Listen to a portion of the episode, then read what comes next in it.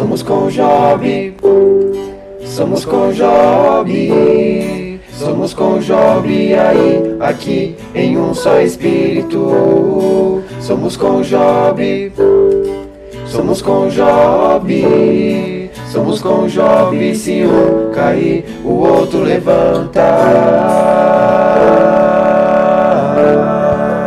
Com Job Cast. 1 Coríntios 15. A minha esposa está lá embaixo, daqui a, logo logo você conhece ela, a, a, a jovem mais bonita daqui, que está aqui hoje, é a minha esposa, está lá embaixo, a hora que você passar perto dela, você vê a beleza, você vai ver, essa é a esposa do pastor Nildo, né? Vamos lá, 1 Coríntios 15, 58. Portanto, meus amados irmãos, sede firmes, e constante, sempre abundante na obra do Senhor, sabendo que o vosso trabalho não é vão no Senhor. Eu queria trazer nesses 45 minutos, eu vou pôr aqui, tá?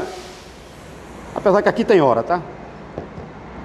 Nesses 45 minutos, eu queria trazer conselho do apóstolo Paulo para os amados irmãos da igreja de Corinto. É, e serve para nós também, serve para nós aqui, é, no serviço ao reino, porque esses conselhos, se você prestar atenção, está falando de trabalho.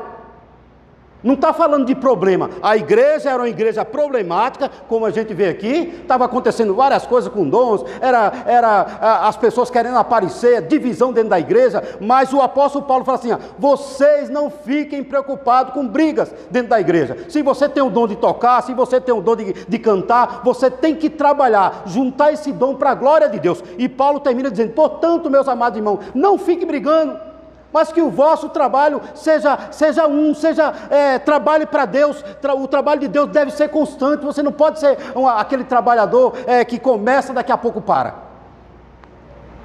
O apóstolo Paulo está chamando a igreja ao serviço. Pastor, para trabalhar no serviço do reino, eu preciso fazer alguma faculdade ou algum mestrado? Não precisa, senão não estava aqui. Né? Se precisasse fazer, ah, para mim trabalhar na minha igreja, aonde você está? Aonde você está? Você precisa fazer alguma faculdade? Precisa fazer algum mestrado para trabalhar aqui na Conjob? Você precisa? Não precisa, gente. Não precisa. Não precisa fazer um mestrado, né? É, onde devo servir, pastor? Onde eu devo servir? Aonde a demanda for necessária.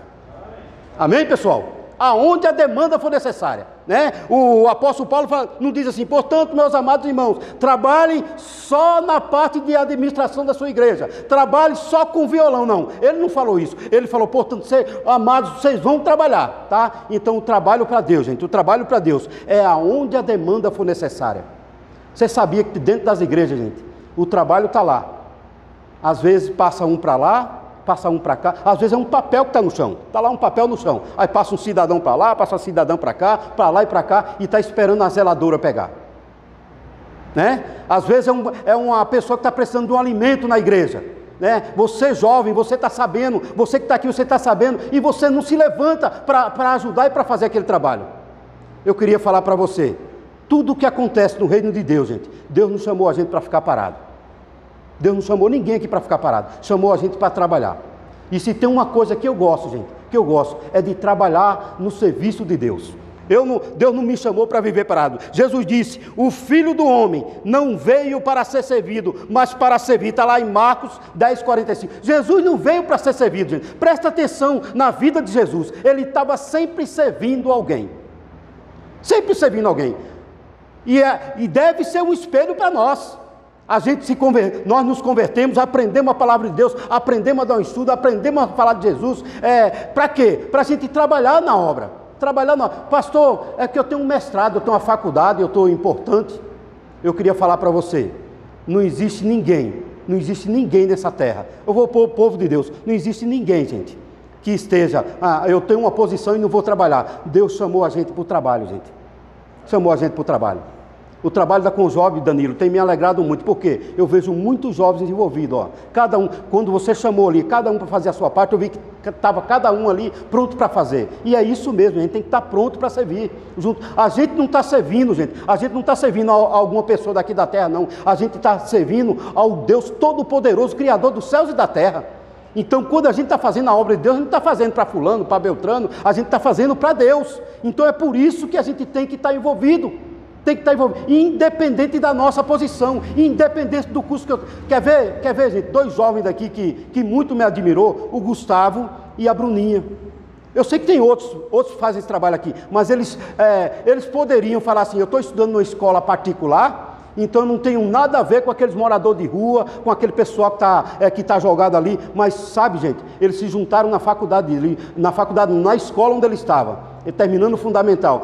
Alguns jovens daquele local, sabe o que eles fizeram? Se juntaram e falaram assim: eu vou lá para o centro de Santo André, onde tem um coreto, onde passa todo mundo. Onde passa todo mundo. Eles se juntaram e foram para lá, gente. Sabe o que eles foram fazer? pregar a palavra de Deus e levar a palavra para quem, gente? Para aquelas pessoas que estavam ali deitadas na rua. Aquela, muitas vezes, gente, ali no centro de Santo André é onde passa muita gente desempregada. Muitas vezes passa, passa meninas desempregadas, meninos desempregados, às vezes triste, desanimado da vida, e ela parava ali, sabe que estava tava a Bruninha e um grupo de jovens fazendo, sabe o que, gente? Pregando o evangelho ali para quem passasse. Pastor, isso não faz vergonha? Vergonha é matar e roubar, meu irmão. Vergonha é mentir. Vergonha é ficar na prostituição. Mas fazer a obra de Deus nunca foi vergonhoso. Amém, pessoal? Fazer a obra de Deus nunca foi vergonhoso, gente. Nunca. Eu vejo gente com vergonha de tudo, gente. Não é vergonha, ah, tem vergonha. Eu digo, gente, é, muitas vezes essa pessoa que tem vergonha de fazer, quando você vai olhar a vida dele, ele está fazendo um monte de coisa que é sem vergonha. Então a obra de Deus, gente, deve ser feita por todo. Por, por quê? Nós fomos levantados para servir a Deus. Nós somos servo de Deus, servo de Deus. Nós não somos uma geração eleita, como diz Pedro, para ficar de braços cruzados. Nós somos a geração eleita para sair, sair e impactar o bairro onde você está. Levar o evangelho impactar. Talvez tenha algum, algum amigo seu, homens que estão aqui, algum amigo seu que precisa da palavra de Deus e é você que tem que levar. Talvez você, jovem que está aqui, tem alguma menina é, na escola, no seu lar, na sua vizinha, no seu trabalho, precisando de Jesus e quando ela começar a contar: Ah, meu marido fez isso comigo, eu estou sofrendo com isso, eu estou passando com essa dificuldade, é hora de você entrar com a palavra de Deus, porque nós fomos chamados para o trabalho. Para o trabalho. Eu não sei se vai dar tempo, eu não fiz. Que hora que termina essa palestra, hein? É uma hora para falar? Então, gente, eu, como eu falo pouco, vocês já prestaram atenção que eu falo pouco, daqui a pouco eu vou perguntar se alguém quer falar, tá? Porque se deixar, eu, se deixar eu falar, eu vou falar. Eu vou falar, tá? Eu tenho percebido que as pessoas que não servem no serviço do reino são as que mais dão trabalho para os pastores nas igrejas.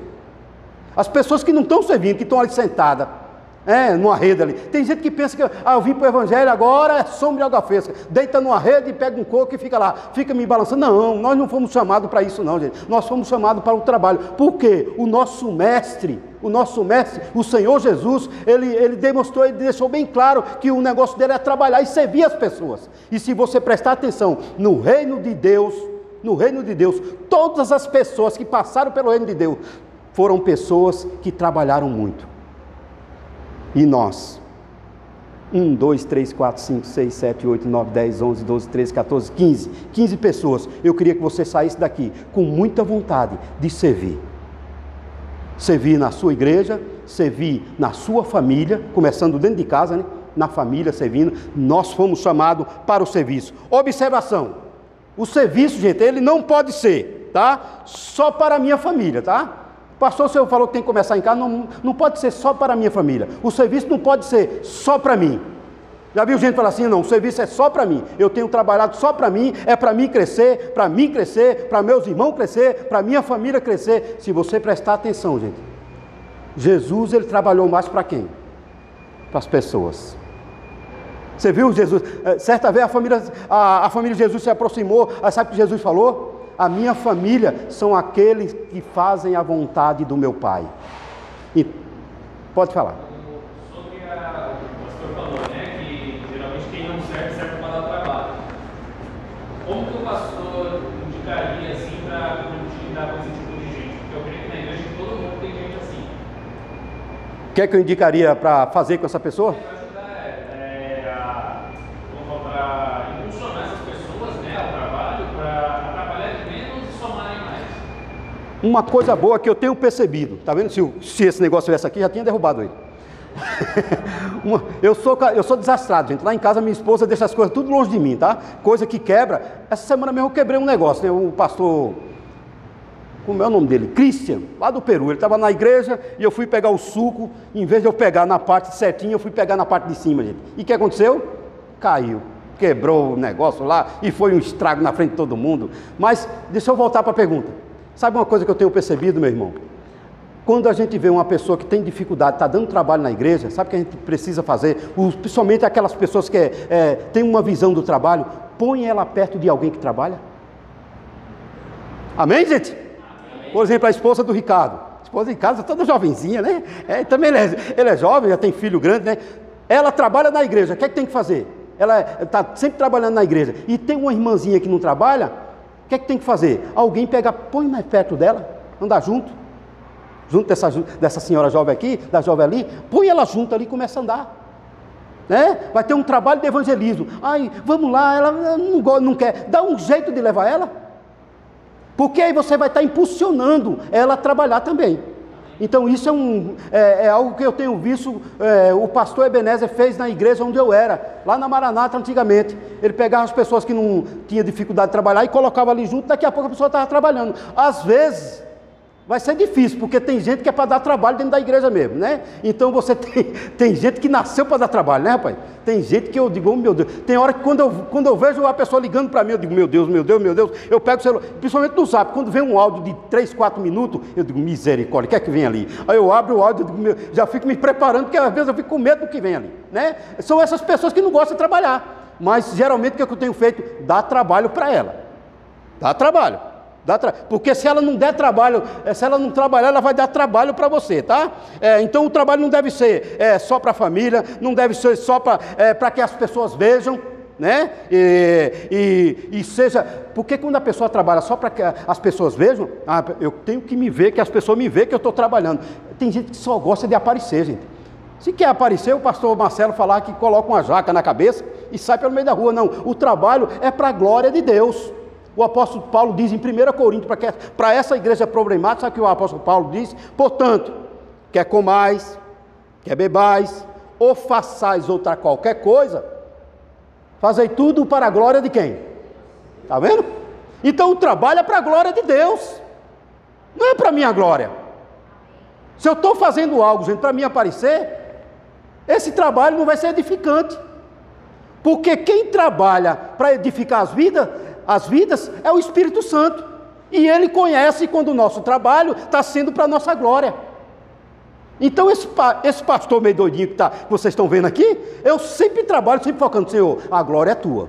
A glória é tua. Eu vim para cá hoje de manhã, sabe no carro que eu falava? As pessoas que ouvirem a minha palestra, Senhor, a glória é do Senhor e trabalhe no coração de cada um. Você sabe qual, qual é o meu desejo, gente? É que a gente saia daqui, é com muita vontade de servir a Deus. Com muita vontade. Essa semana eu estava com o pastor Reginaldo e eu vi é, fazendo uma- umas visitas lá em São Paulo, lá a respeito de banco, de umas coisas, e eu vi que ele tinha alguma dificuldade e eu estava lá sentado. Sabe quando Deus fala com ele? Nino, levanta, é tu que tem que ajudar o pastor ali. É, a gente está dormindo, gente. Eu estava lá, o pastor Reginaldo com dificuldade lá para resolver um negócio, e eu sabia como fazer e eu estou lá sentado.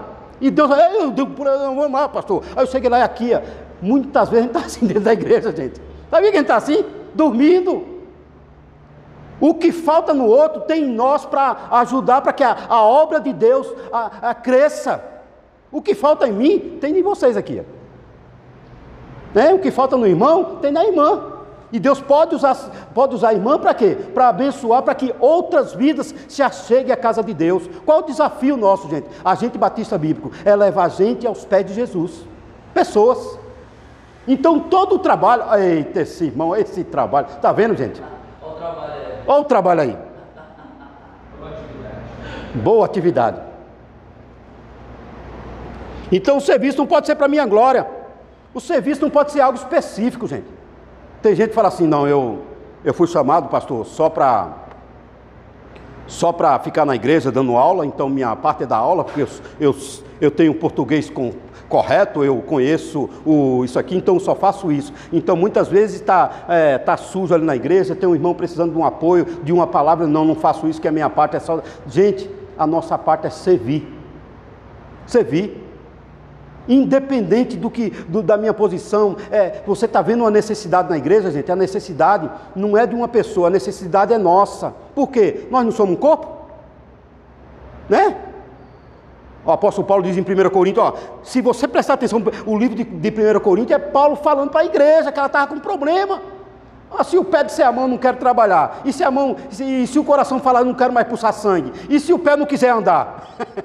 É isso que o apóstolo Paulo estava falando. Porque a igreja estava tá, trabalhando só, não tava, aliás, não estava nem trabalhando. Era um monte de pessoas cheias de ego, com, com um peito de pombo. Já viu ser é, cristão com peito de pombo, orgulhoso? O pombo só anda assim. O cristão tem que ser humilde, gente. A única, é, é uma das formas para a gente ganhar a confiança da pessoa.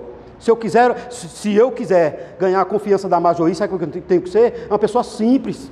Se eu for orgulhoso, eu não vou ganhar o coração dela. E, você, ninguém vai ganhar o coração de ninguém. Eu estou falando, gente, a, a, amizade lá fora começa assim. Quando as pessoas se aproximam de nós, que vê que nós somos orgulhosos, ela começa a dar um passo para trás. Por quê? O mundo já é assim. O mundo é, é, é tirania. O mundo quer guerra. Olha a Ucrânia. Olha a Rússia. É gente orgulhosa, gente. É gente que não cede. Pode prestar atenção, não cede. A briga é por alguma coisa. A pessoa não cede. Por que, que não se junta tudo em vez de fazer aquelas covas para jogar aqueles mortos dentro e não vão trabalhar, gente? Trabalhar para melhorar a vida das pessoas. Não existe, gente, não existe problema que aconteça que a gente tenha que fazer uma guerra para resolver. Mas, pastor, por que, que isso acontece? Isso acontece primeiro porque é bíblico. Jesus falou quando estivesse perto dele voltar, essas coisas iriam acontecer. Né? Porque o ser humano é ruim, semente de Adão, ruim, mala sem alça, mala de papelão em dia de chuva, tome carrega. Ser um, tem gente que é assim, gente. Ruim de lidar, ruim no, ruim, no trato. Você vai conversar. Eu conversei com, eu converso com muitas pessoas, gente. Eu vejo como as pessoas têm, têm orgulho dentro dela. Ou ela começa a falar, ela começa. Presta atenção, gente. Quando você começar a conversar com alguém, que ela começar a falar assim, ó, meu carro, minha casa, minha faculdade, meu curso, é, é, meu, meus filhos, minha, meu não sei o que, meu não sei. Ele usa esse pronome meu, de, esse pronome de posse só para ela. Meu, meu, é, meu ministério. Eu conheço, o ministério é de Deus. Eu já vi pastor falando assim: o meu ministério, o meu ministério, pastor Helenildo, é diferente do seu. Você veio lá do Pernambuco, uma cidade sem futuro. No meu ministério não, eu nasci aqui em São Paulo, nasci no Rio Grande do Sul, eu nasci na Alemanha. Tem gente, eu, eu já conversei com gente que eu falei, meu Deus, eu vou falar o que perto dela? eu vou falar o quê? Eu cruzei o braço, fiquei sentado olhando para ela assim, ó, fala aí. Se eu falar, eu digo, quem é, quem é você? Eu digo, não sou nada. Tu é tudo? Eu já viu gente assim. Agora, como que você vai se aproximar de pessoas assim, gente? Olha a dificuldade, olha a barreira que a pessoa cria. Então, muitas vezes, a gente precisa de humildade, e no serviço a gente tem que ser humilde. Observação: o, o serviço precisa abençoar pessoas, tá? Ah, pastor, o serviço, eu não tenho que trabalhar para. Não, o serviço tem que ser em prol das pessoas. Jesus trabalhava em prol de quem? As pessoas. Sempre que ele estava trabalhando, era em prol das pessoas. Tá? Então, o nosso serviço, gente, tem que ser em prol das pessoas. Se o meu amigo aqui tiver mal, e eu passar por ele e falar assim, é, ele está mal, né? A irmã passa, é, realmente ele está mal, pai. Está morrendo, está mesmo, pai. O ano que vem vai me visitar no, lá no hospital. E eu não fazer nada, gente. É hora da gente juntar. O que é que a gente tem que fazer? Vamos nos juntar para ajudar ele, amém, gente? A gente se junta, ajuda ele, levanta ele e ele está trazendo um copo de água aqui para mim. É assim que funciona. Na obra de Deus é assim que funciona. Agora, se eu ver o, irmão passando por, por, por, uma dificuldade, por, por algum problema, eu falo, não, é, o problema é dele. Não, o problema é nosso.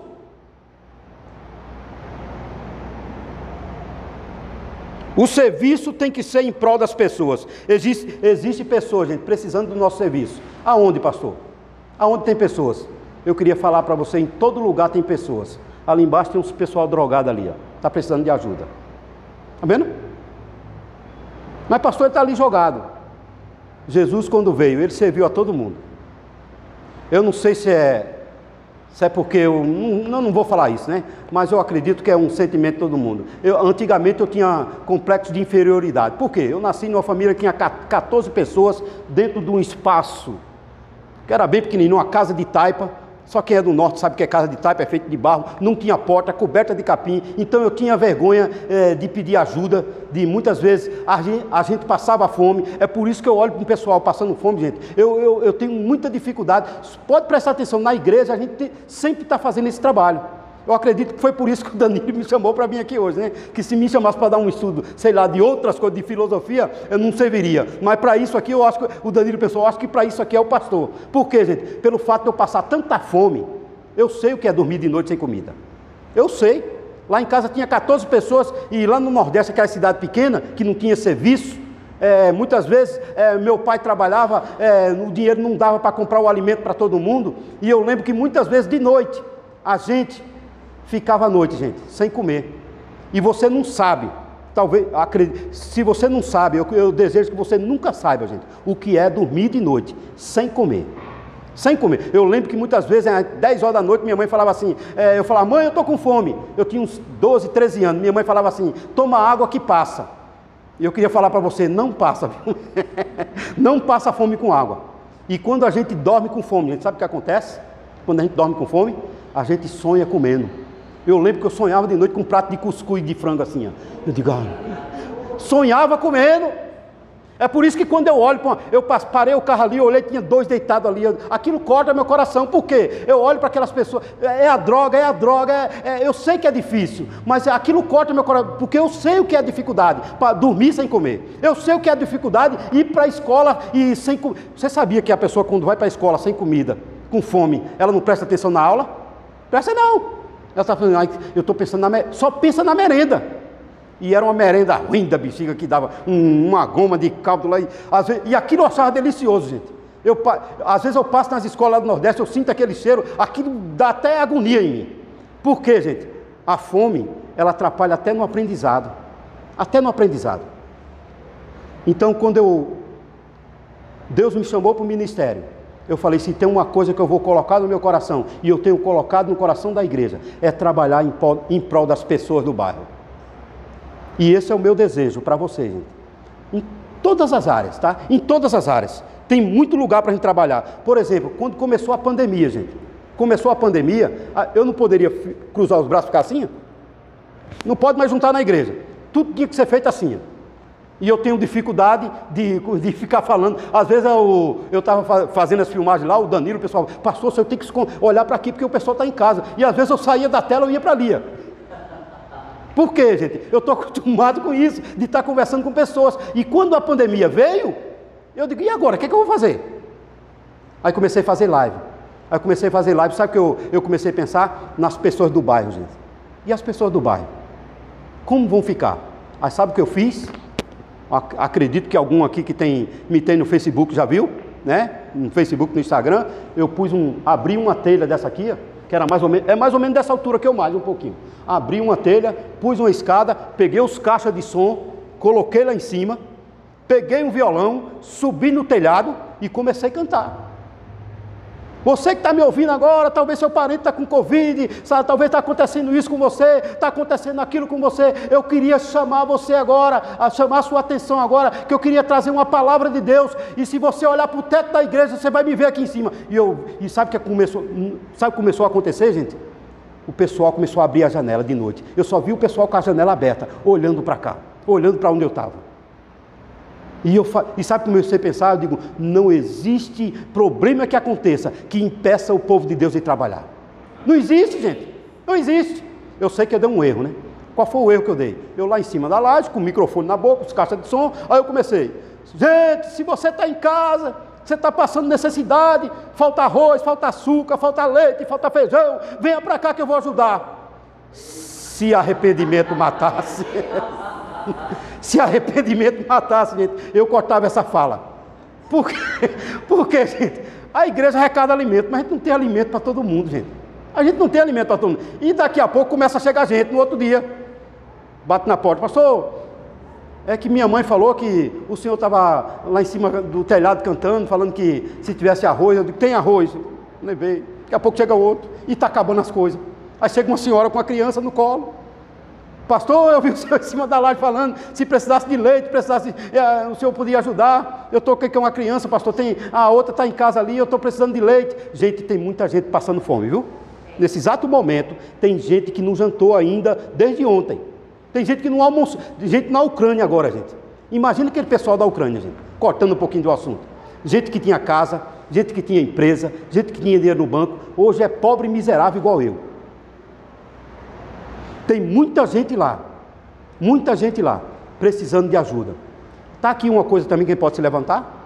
Arrumar um local onde esteja arrecadando alimento para a gente enviar para lá?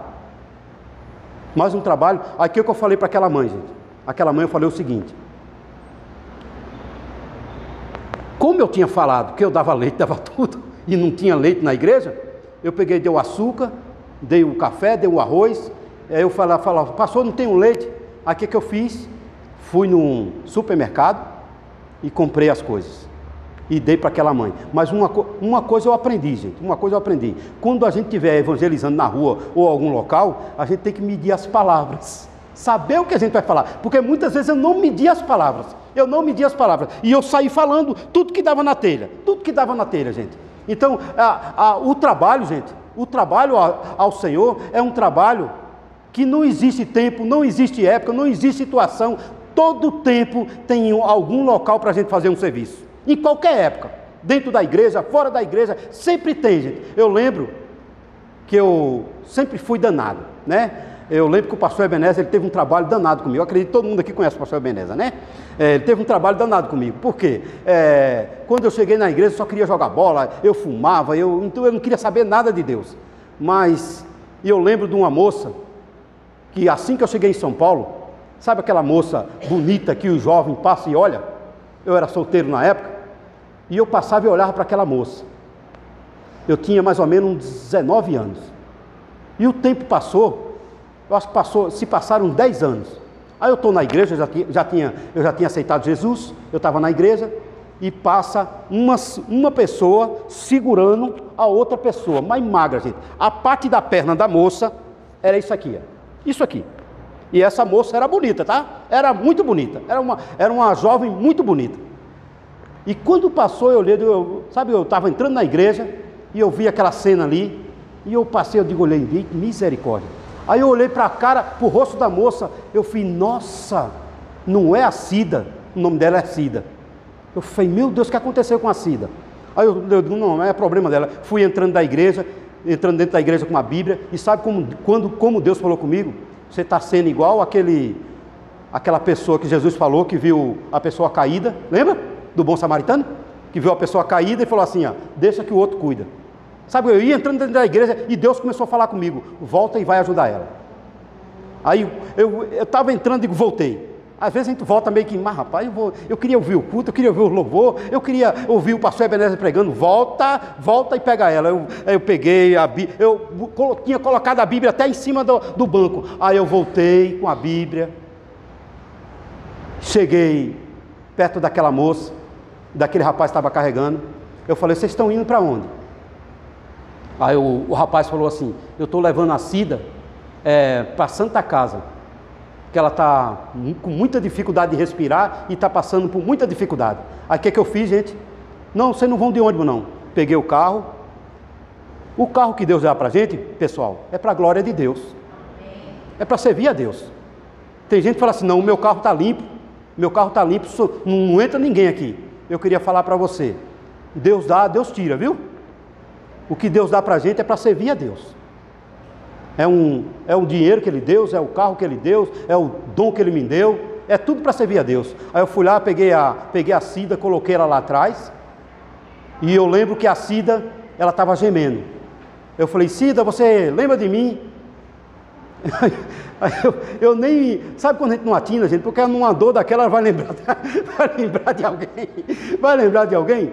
Aí, eu, é, aí eu, ela falou, não, não lembro não, eu estava lá gemendo. Aí eu cheguei, quando eu estava chegando na porta da Santa Casa, ela lá deitada lá, esperando a marca. Aí eu, eu, eu digo, vou pegar a marca. Aí depois eu voltei com a marca e pus na porta do carro. Digo, não, antes de, antes de, eu, antes de eu colocar a Cida na marca, eu vou falar de Jesus. Se ela morrer aqui dentro, né? E se ela morrer, não tem mais chance. Aí eu ali deitado no carro, deitado dentro do meu carro, antes de pôr na marca, eu comecei a falar de Jesus para Cida. Eu falei, ó oh, Cida, existe um Deus.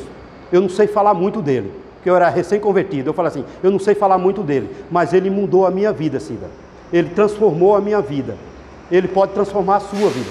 A sua vida também, Cida. Se você abrir o seu coração para Jesus, agora, a Bíblia diz em João 3,16 que ele amou o mundo, ele amou, ele amou a mim e amou você também, Cida. Não importa o que a gente fez, se você quiser aceitar Jesus, se você abrir o seu coração para ele agora, Cida, ele vai entrar no seu coração. Sabe o que a Cida fez? Aceitou Jesus ali, gemendo.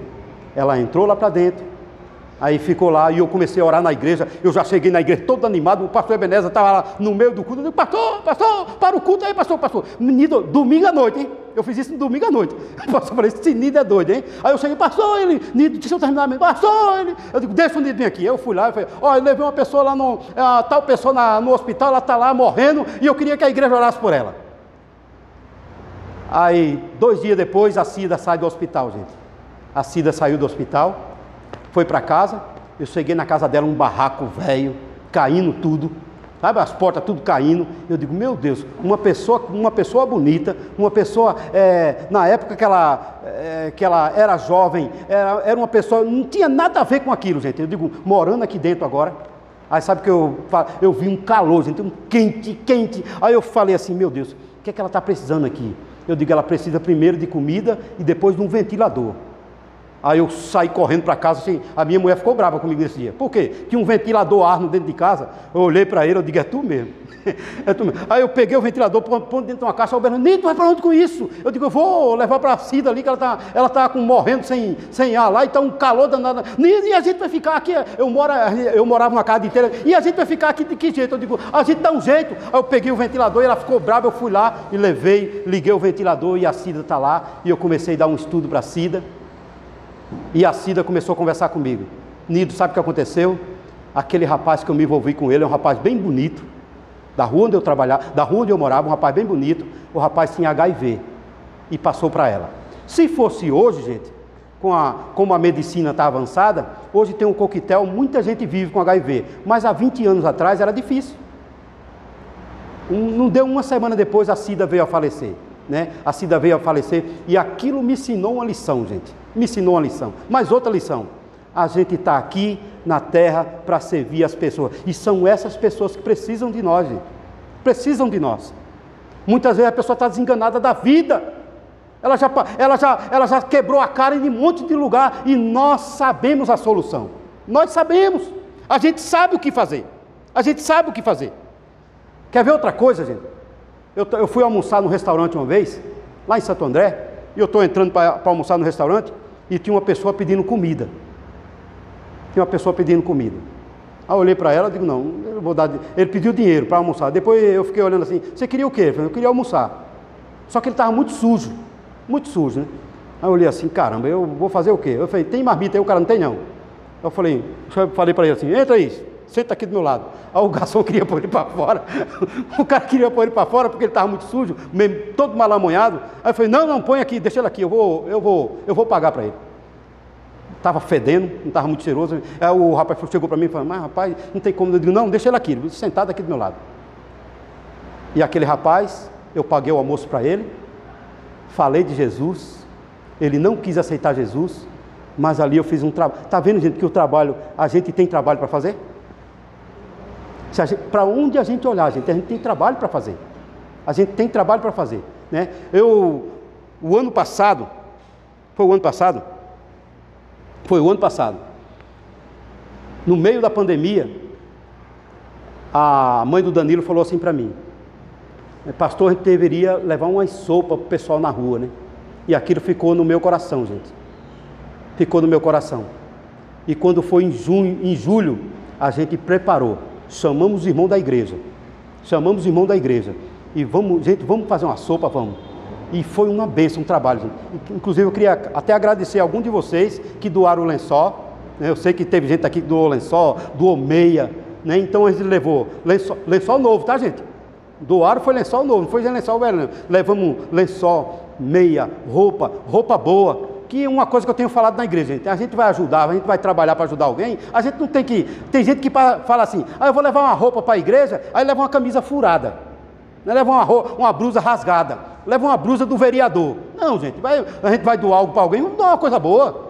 É de uma coisa boa. É, do, e, graças a Deus, graças a Deus. Essa mentalidade está na nossa igreja. A gente vai fazer algo, os irmãos já falam assim, não, vamos, vamos fazer, a gente fez o melhor. Então, tinha cobertor novo, tinha sopa, tinha tanta coisa. E a gente foi levar na rua, gente. E sabe uma das coisas, gente? Até para você, que animou esse jovem, animou alguns jovens que não trabalhavam, foi naquele dia. Naquele dia. Sabe o que ele viu? Quando ele entregava a sopa para alguém, ele entregava, ele via alegria no rosto de uma criança, do tamanho do Arthur, do Danilo. Criança sem meia, sem nada, a gente ia lá e colocava a meia no pé dele, todo sujo. Está vendo, gente? Como tem gente que precisa. Tem muita gente. O serviço ao reino, gente, ele vai longe. E a gente saiu e evangelizamos. E daqui a... Aí quando a gente estava voltando na favela Tamarutaca. Favela não, agora fala comunidade, né?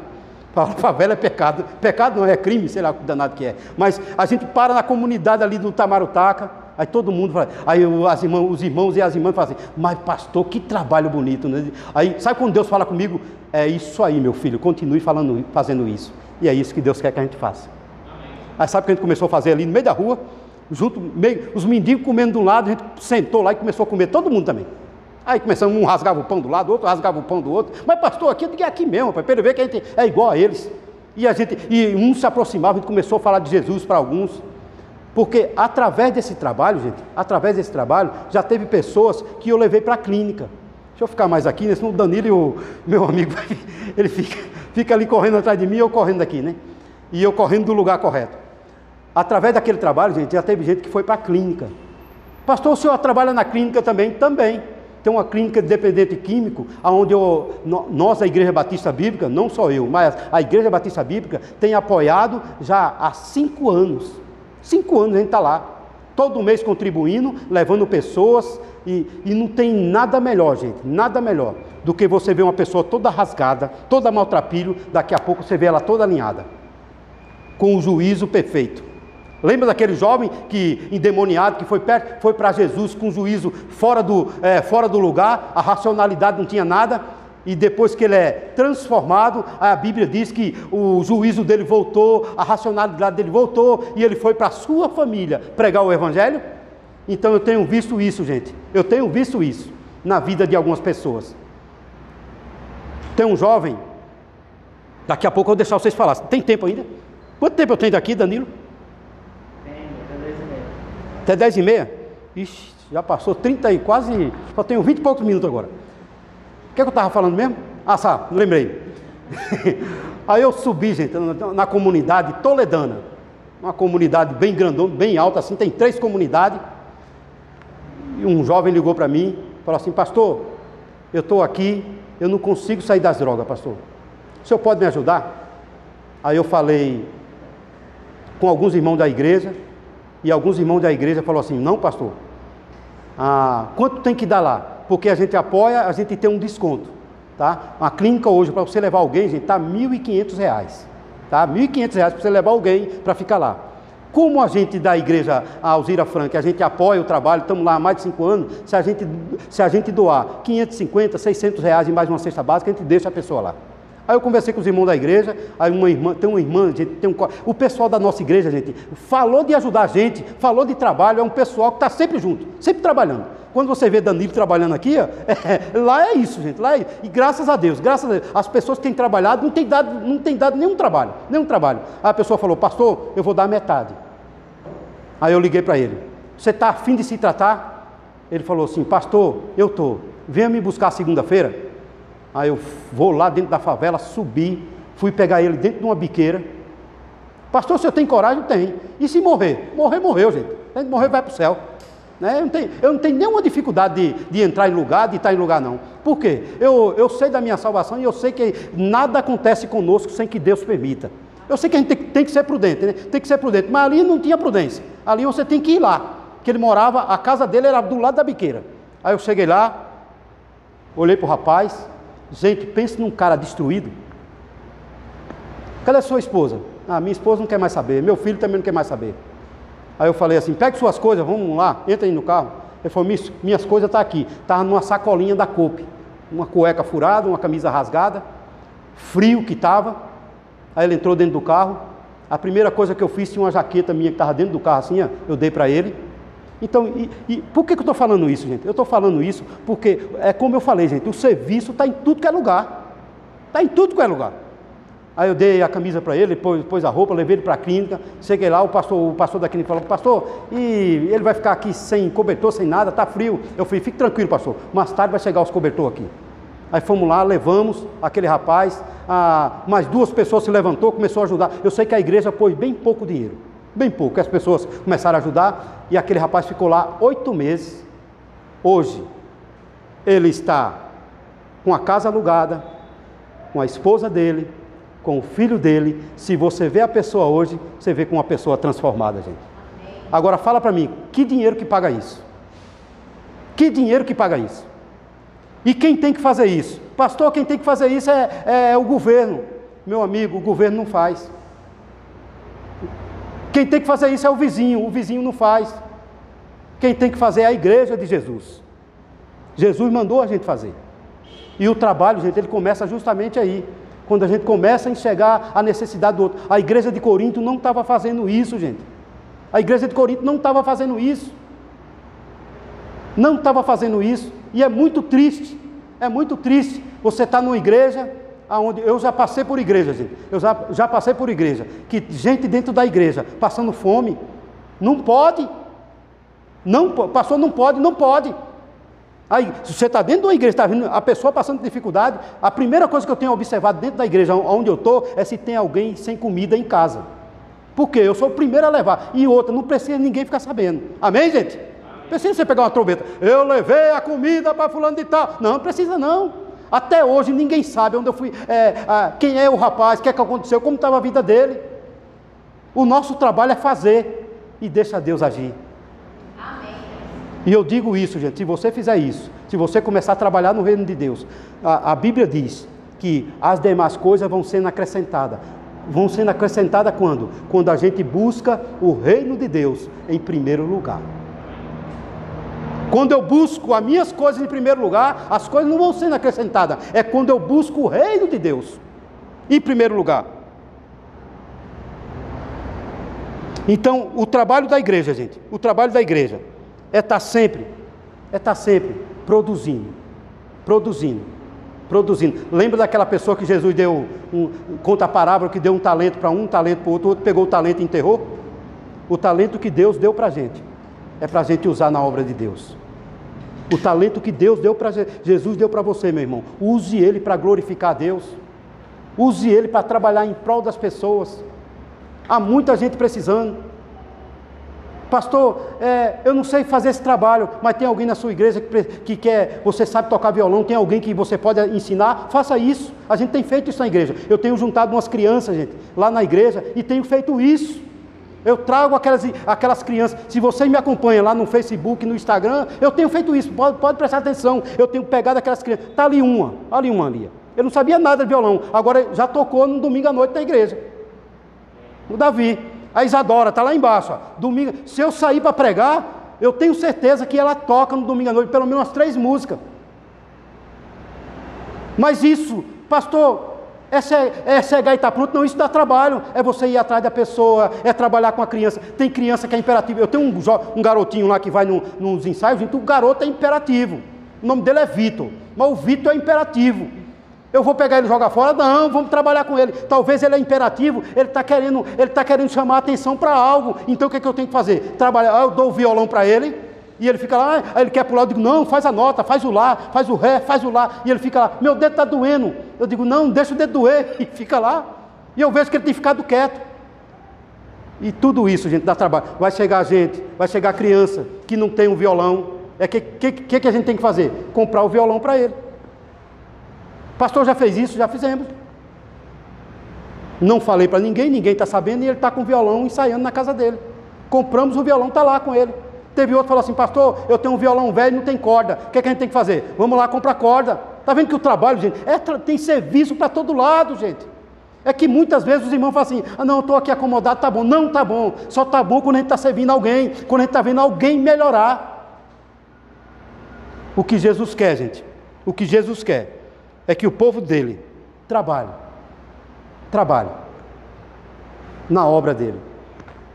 Eu lembro que eu fui, eu estava na Paraíba semana retrasada. Um lugar bem pobre. Pobre de marré, marré, marré, desci.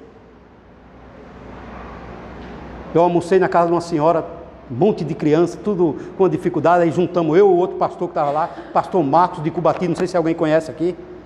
É um pastor que está lá em Cubati. Se é, ore por ele. É um pastor missionário que está lá na Paraíba. Gente, pense num lugar difícil.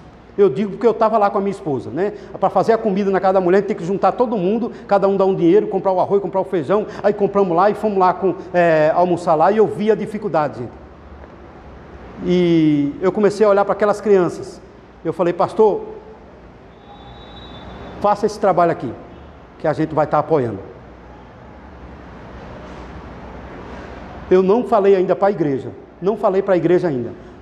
Por que, que eu não falei para a igreja? Porque eu gosto de falar no culto de missões, mas já tem um trabalho, gente, já tem um trabalho que a gente vai apoiar. É aquelas crianças lá de Cubati. Eu digo, pastor, eu queria que essas crianças tivessem café todo dia de manhã. Amém, gente? Precisa ter. É, a gente não pode aceitar alguém, uma criança dentro da igreja batista bíblica, que não teve café. Na nossa igreja, todo domingo de manhã tem café lá. Todo domingo de manhã. E eu falei para o pastor Marco, eu digo, ó, a gente vai mandar uma oferta para cá, pastor. Uma oferta para a congregação, para o senhor dar café para essas crianças. Eu sei que não é muito que a gente vai mandar, mas se todas as igrejas fazer isso, então ore pelo pastor Marcos. Ore pelo pastor Marcos. Gente, gente para a gente trabalhar no serviço, na obra de Deus, tem na igreja e tem lá fora. Pastor, por onde eu passar, por onde você passar. Eu fui viajar de moto para o Recife o ano passado. O ano passado, eu fui para Recife de moto, eu e minha esposa. Ela é corajosa, hein? Corajosa. Eu e minha esposa fomos de moto e teve um momento que eu parar na estrada, é, eu, eu vinha com pão, com os pão que eu tinha comprado para comer quando eu tivesse com fome, porque eu sou diabético, né? E de vez em quando dá aquela tremedeira, eu digo, para mim não tremer muito, eu, eu como um pão com mortadela. Aí eu estou passando mendigo pelo meio da rua.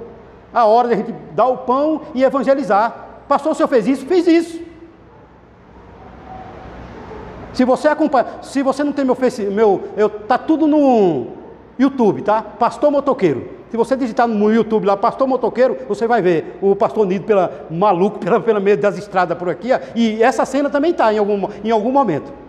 Depois você vai lá, pastor motoqueiro no YouTube, você vai ver. Por quê, gente? Eu, quando eu olho, gente, para a dificuldade das pessoas, eu vejo, eu vejo Deus falando assim, ó, vai lá e ajuda, vai lá e ajuda. Eu falando aqui para você nessa manhã, sabe o que Deus está falando? Vai lá e ajuda você. Jovem, vá lá e ajude os outros jovens. Jovenzinha, vá lá e ajude a outra jovem. Vá lá e ajuda outra jovem. Você também. Todos que estão aqui. Deus falando para nós, vá lá e ajude. Vá, ajude na sua igreja. Ajude aqui. Pastor, mas tem a picuinha. A picuinha sempre vai ter. Vai ter, vai ter Judas. Tinha Judas também na época de Jesus. As pessoas não, querem, não vão querer ouvir. Não quiseram ouvir na época de Jesus, gente. Esse é o desafio da igreja. Falar para quem não quer ouvir. Eu lembro de uma jumenta lá no Pernambuco. A jumenta foi inventada de passar por um beco, não conseguiu passar e ficou com a cabeça e, e com a cabeça lá entre, entre a madeira e, e, os pés do outro lado. Ficou a manhã inteira. E eu, eu fiquei olhando, meu Deus, o que é que eu faço? Eu era garota ainda. Aí depois eu pensei, eu meus primos, vamos tirar dali, vamos. Aí a gente falou assim, mas ela não vai querer que ela não vai querer, ela não, não, o jumento não entende que você está querendo tirar ele dali. A gente começou lá a afastar o coisa, ele dava coisa, queria morder a mão da gente e, e dava coisa de um lado, coisa do outro, a gente tentou tirar. Daqui a pouco, quando ela saiu, gente, ela saiu correndo, pulando e começou a comer a grama e balançando o rabinho. Sabe o que eu entendi? Ela estava agradecendo o, que a, o trabalho que a gente fez. E Deus quer que a gente faça isso, gente. No, todo momento, onde a gente estiver, vai ter algo para a gente fazer, vai ter gente precisando do nosso serviço no reino, gente. A gente não pode fazer como essa igreja. Não pode fazer. Está um trabalho que eu gosto, é o projeto Semear. Gosto muito, Danilo. Aquele trabalho foi feito na igreja da irmã, foi na sua igreja. Aquele tra trabalho maravilhoso. Eu participei no Campo Norte. A senhora estava lá também? O Ricardo estava lá. Ah, o cunhado dela é o pastor lá de Itacarambi, né? Itacarambi. Ah, está um trabalho que eu amo, irmã. Você vê as pessoas ali chegando, chegando lá e vai passar no dentista, e vai passar no cabeleireiro, e vai passar na mão, na, é, mão de cura, como é que fala? Que cuida da mão. Manicure, vai para lá e passa ali, e passa, e o pessoal dando remédio, outro fazendo uma coisa. E eu lembro que quando eu cheguei lá, o pastor falou assim: o pastor Carlos, é Carlos, né? Pastor Carlos falou assim, Pastor Nildo, que, que área que o senhor trabalha? Eu digo, Pastor, eu trabalho mais lá em São Paulo com área de dependente químico, pessoal que bebe. O senhor é, falou, oh, pastor, essa área aqui é muito, é muito necessitada. Eu vou fazer uma, uma área ali, pastor. O senhor fica lá. Aí uma, teve uma salinha que ele abriu lá para mim, eu fiquei lá. E ele falou assim: todas as pessoas que tiver problema com filho, com droga, com bebida, eu vou mandar para cá. Gente, fez fila. Uma cidade bem pequena, Rio Pardo de Minas. Rio Pardo de Minas. Fez fila de gente. De gente, mãe falava assim, pastor, meu filho está tá nas drogas, ele está vendendo as coisas dentro de casa. O que, que eu faço? Eu, eu, eu, eu dei alguns conselhos que teve umas mães que falou assim, mas pastor, eu nem tinha pensado nisso. Eu digo, a senhora está cuidando do seu filho, está esquecendo da senhora. Tinha gente que estava doente, tinha mãe doente por causa do filho. Eu digo, primeiro a senhora cuida da senhora, largue seu filho. Por quê, gente? No estado, muitas vezes, quando a pessoa está no estado deplorável da droga, não adianta, não adianta você ficar se matando com aquela pessoa. Você, ela vai ter que chegar ao fundo do poço para você levantar ela. Aquela mãe que ela está fazendo, fazendo tudo pelo aquele filho, se matando. Eu falei, a senhora está doente, pelo amor de Deus. Cuide da saúde da senhora, vá no médico, faça um check-up. E meu filho, eu digo, seu filho, ele vai continuar sendo seu filho. E quantas pessoas? Tem muita gente que fala assim, pastor, vai lá em casa. Eu fui na casa de uma, duas pessoas orar ainda. E aquele é um trabalho que enche meu coração. A Conjob fez o ano passado, vai fazer esse ano de novo. Né? Parece que vai fazer, vai fazer esse ano de novo. Né? Um trabalho de doar sangue, doar sangue, gente. É, isso é trabalho do, do serviço do reino também. Então, gente, o trabalho tem muito lugar para trabalhar. A gente não pode fazer como a igreja de Corinto fez. A igreja de Corinto, gente, estava preocupada só com os dons. E, quando, e eu olho para muitas igrejas hoje, me desculpa falar, gente, eu não estou falando de igreja de ninguém, não estou falando mal de pastor de nenhum, mas tem muitas igrejas que só se preocupam com o prédio, com a pintura, com isso, com aquilo, com aquilo outro, e não se preocupa com as pessoas. Eu queria falar para você, nós somos muito mais importantes do que o prédio, do que isso aqui. Ó. A gente é muito mais importante do que a mesa, do que um celular. Nós somos muito mais valiosos para Deus. Deus não mandou ninguém amar coisas. Deus mandou a gente amar as pessoas. Mas quer que o mundo, e quer que muitas igrejas têm feito? Está amando as coisas e largando as pessoas. Nós somos muito mais importantes, gente. Todos que estão aqui, nós somos muito mais importantes do que qualquer coisa dessa terra. Qualquer carro que você possa ter. O ser humano é mais importante é mais importante. A, ajudar uma pessoa, está trabalhando dentro da igreja e você vê o crescimento da igreja. A igreja, pastor, então a igreja, se a gente fizer isso, a igreja vai crescer, mega igreja. Daqui para frente a gente não vai ter megas igreja mais, viu? Isso é uma notícia triste, né? Mas a gente não vai ter mais. Por quê, gente? O mundo já é maligno e ele vai jogar contra. Mas nem por isso a gente pode deixar de trabalhar, porque sempre tem alguém precisando de ajuda e que vai se converter e vai ficar firme na nossa igreja, trabalhando para o reino de Deus. Sempre vai ter alguém em algum lugar. Só que a igreja de Corinto está fazendo o contrário. Os crentes de Corinto, em vez de servir as pessoas, estavam é, brigando, gente. Olha a briga que era, gente. Se você ler o texto de 1 Coríntios inteirinho, você vai ver briga, gente. É encrenca daqui, encrenca daqui, encrenca de lá, e os irmãos brigando, e não estava fazendo a obra de Deus. Briga por causa de dom, briga, briga por causa de filosofia, briga por causa de partidarismo. Eu quero ser do grupo de Paulo, eu quero ser do grupo de Apolo. Gente, ser do grupo do pastor Nido, do pastor Ademário, do pastor sei lá quem. Gente, não importa, o que importa é que nós fazemos parte do grupo celestial. Isso é mais importante. Nós somos filhos do reino. É por isso que Jesus disse: se preocupe com as pessoas. Olha, a preocupação do ser humano é tanta com as coisas que. Ah, pastor, aqueles discípulos do começo estavam assim? Estava. Eles estavam assim também. Por isso que Jesus disse para ele: olha as aves do céu. Olha lá as aves do céu. Semeia, não cega, não ajunta celeiro. E o vosso Pai Celestial não as alimenta, não tem de vós muito mais valor do que um passarinho? Por que, que você está preocupado com essas coisas? Jesus falou: por que vocês estão preocupados com essas coisas? Busquem em primeiro lugar o reino de Deus e como Deus tem me abençoado, gente. Como Deus tem me abençoado. Pastor, você não tem do que reclamar? Não tenho do que reclamar, gente. Não tenho. Deus tem me abençoado. Uma pessoa que chegou aqui em São Paulo, gente, com a sacola na mão, né, com a sacola, um saco de supermercado, saí do Recife sem nada. Deus me deu uma esposa que já era crente, da Igreja Batista, lá do Recife. Eu conheci ela aqui, ó. Através dela, através dela eu entreguei minha vida a Jesus. Eu sei que deu trabalho. Talvez você está aqui, você conhece algum, alguma mulher que está na sua igreja, que ela é crente e o marido não é. fale para ela orar e ter paciência. Foi assim comigo, viu? Foi assim comigo. Eu me converti aos 30 anos. Aos 30 anos. 32 para 33 eu deixei de fumar. Muito, pastor Ebenezer sempre me acompanhando, sempre junto de mim, e eu deixei de fumar. Mas não foi fácil. Eu deixava minha esposa. Eu deixava minha esposa na igreja e ia para o baile tocar. Eu tocava triângulo, que eu trocava numa banda de forró, né? É, se vocês me verem tocando na rua, eu pego o violão hoje evangelizando, eu ponho aquele ritmo. Se, quem me acompanha no Facebook, no Instagram, tem gente que fala assim, mas pastor, você é doido. Eu ponho aquele ritmo lá do zabumba e o triângulo e começo a cantar Grandioso és tu. Né? Grandioso, és, grandioso és tu. Eu lembro da minha esposa, falava, ela, eu chegava em casa de manhã. Tá uma lição aqui. Guarda isso que eu vou falar agora uma, uma serva de Deus, minha esposa. Eu, ela pergunta, eu vinha conversando com o jovem dentro do carro e ele falava assim: Pastor, o senhor casaria quantas vezes com a sua esposa? Se eu digo, se eu fosse casar, eu casaria novamente com ela. Queria outra, eu digo, não quero outra, eu quero ela. Quero essa aqui. Por quê, gente? Eu chegava às 6 horas da manhã em casa. Saía às vezes na sexta, chegava no domingo, 6 horas da manhã.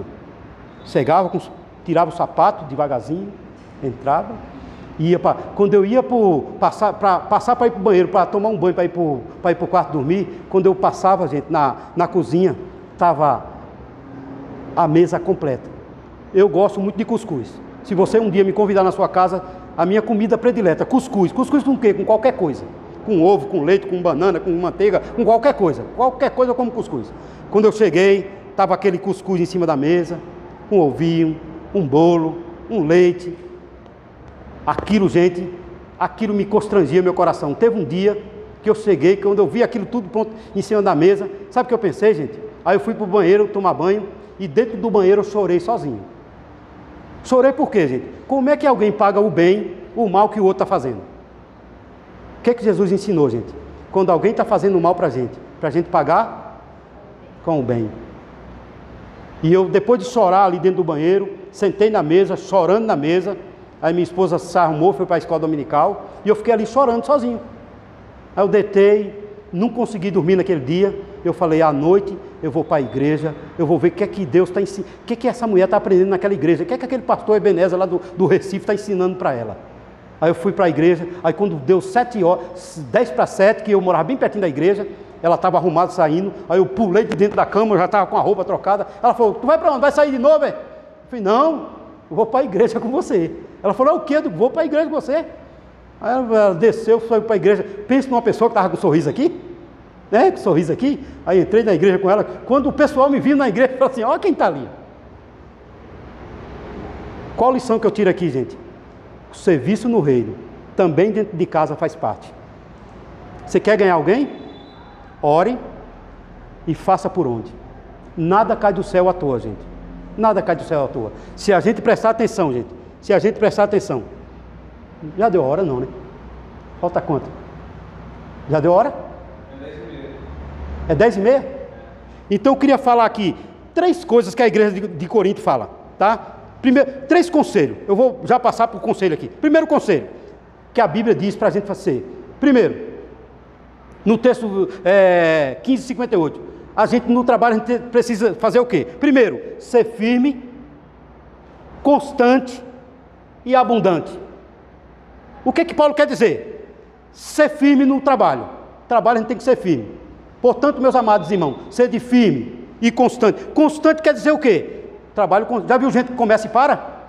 Ah, eu comecei a fazer um trabalho de doação na igreja. Aí para, não. A Bíblia diz ser firme, trabalhar com firmeza. Segundo, constante.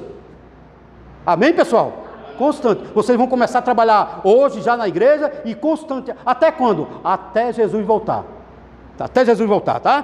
Terceiro, abundante. O serviço tem que abranger várias áreas, tá? Várias áreas, o serviço tem que ser abundante, tá? A, abundante significa muitos frutos. Jesus disse que a, a árvore que não der fruto, o que, é que ele vai fazer? Limpa ela. Limpar e dar para que ela dê mais fruto, tá? É, terceiro, segundo, nós precisamos saber que o trabalho é para o Senhor. Tanto que o texto diz: portanto, meus amados irmãos, sede firmes e constantes, sempre abundante na obra do Senhor. Então o trabalho é para quem? para o Senhor. Então eu preciso ser firme, constante e abundante. Segundo, saber que o trabalho é para Deus. Quando eu sei que eu estou trabalhando para Deus, eu não me preocupo com a opinião de ninguém. Amém, gente? Quando a gente sabe, eu estou trabalhando para Deus, eu não estou preocupado com o que fulano de tal fala, ciclano ta- fala. Então, quando trabalhando para Deus, não ficamos esperando reconhecimento de ninguém, porque o reconhecimento, ele vem do céu. Amém, pessoal? É Deus que vai reconhecer o nosso trabalho, tá? É Deus que vai reconhecer o nosso trabalho. E terceiro e último, precisamos saber que tudo que fazemos para o Senhor é o que o texto diz. Portanto, meus amados irmãos, sede firmes e constantes. Então, nosso trabalho precisa ser firme, constante e abundante. Terceiro, segundo, saber que é para o Senhor, sabendo que o vosso trabalho não é. Então, todo o trabalho que a gente fazer para Deus, a gente tem que saber que o trabalho não é, não é vão. Amém, gente? Sabe quando? Porque muitas pessoas param de trabalhar porque ele fala assim: não, o trabalho que eu estou fazendo não, não tem, não tem valia. Tudo que a gente faz na obra de Deus, a Bíblia diz, não é vão. Não foi o pastor Nido que disse, foi a Bíblia que disse. Não é vão. Então trabalhe para Deus. Trabalhe para Deus. Porque o trabalho no reino de Deus não é vão. Quem trabalha no serviço rei- do reino de Deus não, não fica preocupado com o salário. Porque Deus já deu muito mais para nós, a salvação. Amém, gente? E certa vez, certa vez, eu vou encerrar com esse texto, Mateus eh, 19, alguém leia para mim. Mateus 19, versículo o 27, eu acho que é o 27. Que eu não deixei ninguém perguntar, hein, gente? Ninguém falou nada. Só quem falou foi, o- foi o meu amigo ali, ó. Acabou o seminário, já se formou ano- esse ano ele, né? Como que ele chama mesmo que eu esqueci? Seu esposo, né? Deus abençoe, ele vai ser um grande. Deus vai usar muito ele aqui nessa igreja para a glória de Deus, viu? Vai usar muito. Mateus, é, alguém lê para mim? 19, 27, eu acho que é esse aqui. Então Pedro, respondendo, disse: Eis que não deixamos de seguirmos, receberemos? Ah, vendo? Tá vendo que a preocupação, qual era a preocupação? Então, nossa preocupação não deve ser essa. Sabe o que Jesus vai responder lá na frente? Vocês já receberam a vida eterna e vão receber muito mais nessa vida. Pode continuar lendo o texto que Jesus vai falar isso. Jesus já nos salvou, Jesus já nos salvou e Jesus, Jesus já tem nos dado muitas bênçãos. Amém, gente? A gente não precisa mais de bênção, a gente precisa hoje servir a Deus e que Deus abençoe a todos. Deu a hora, Danilo? Deu a hora, né? Que Deus abençoe. Eu não deixei ninguém falar, Danilo. Alguém pode perguntar, quer perguntar alguma coisa? Pode, tá? Está todo mundo preparado para trabalhar? Já estou vendo que o pessoal vai sair daqui já preparado para servir em algum lugar aí dentro da igreja, tá? Se você vê um papel caído dentro da igreja, tem que deixar para quem pegar.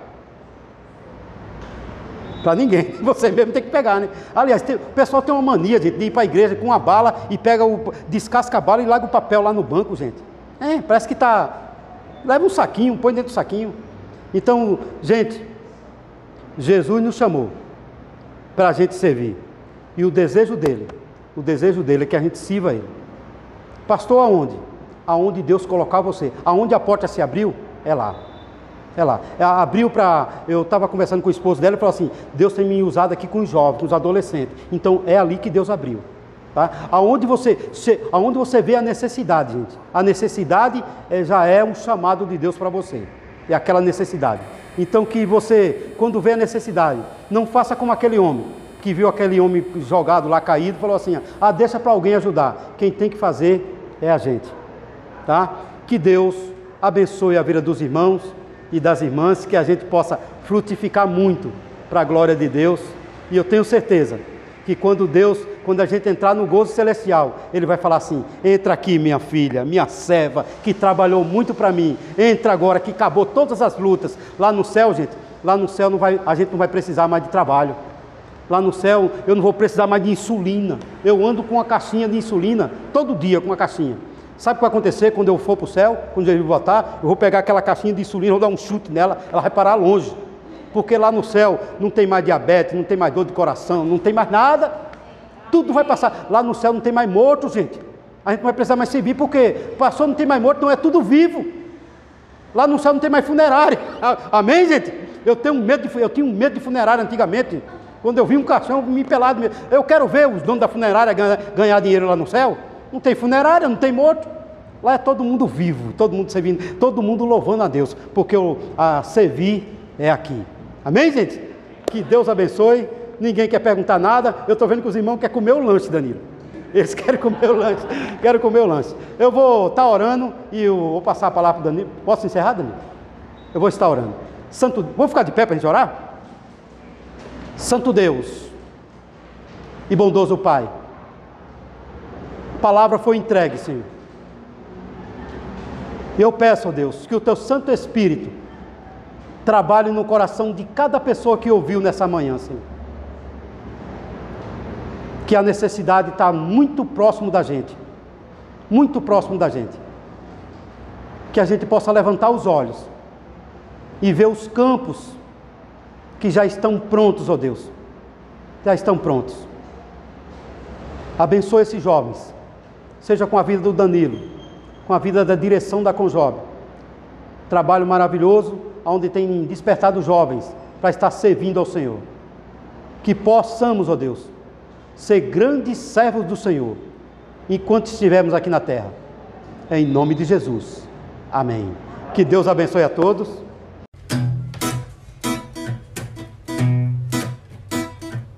Juntos somos melhores, juntos somos melhores, juntos somos melhores. Com Job Cast.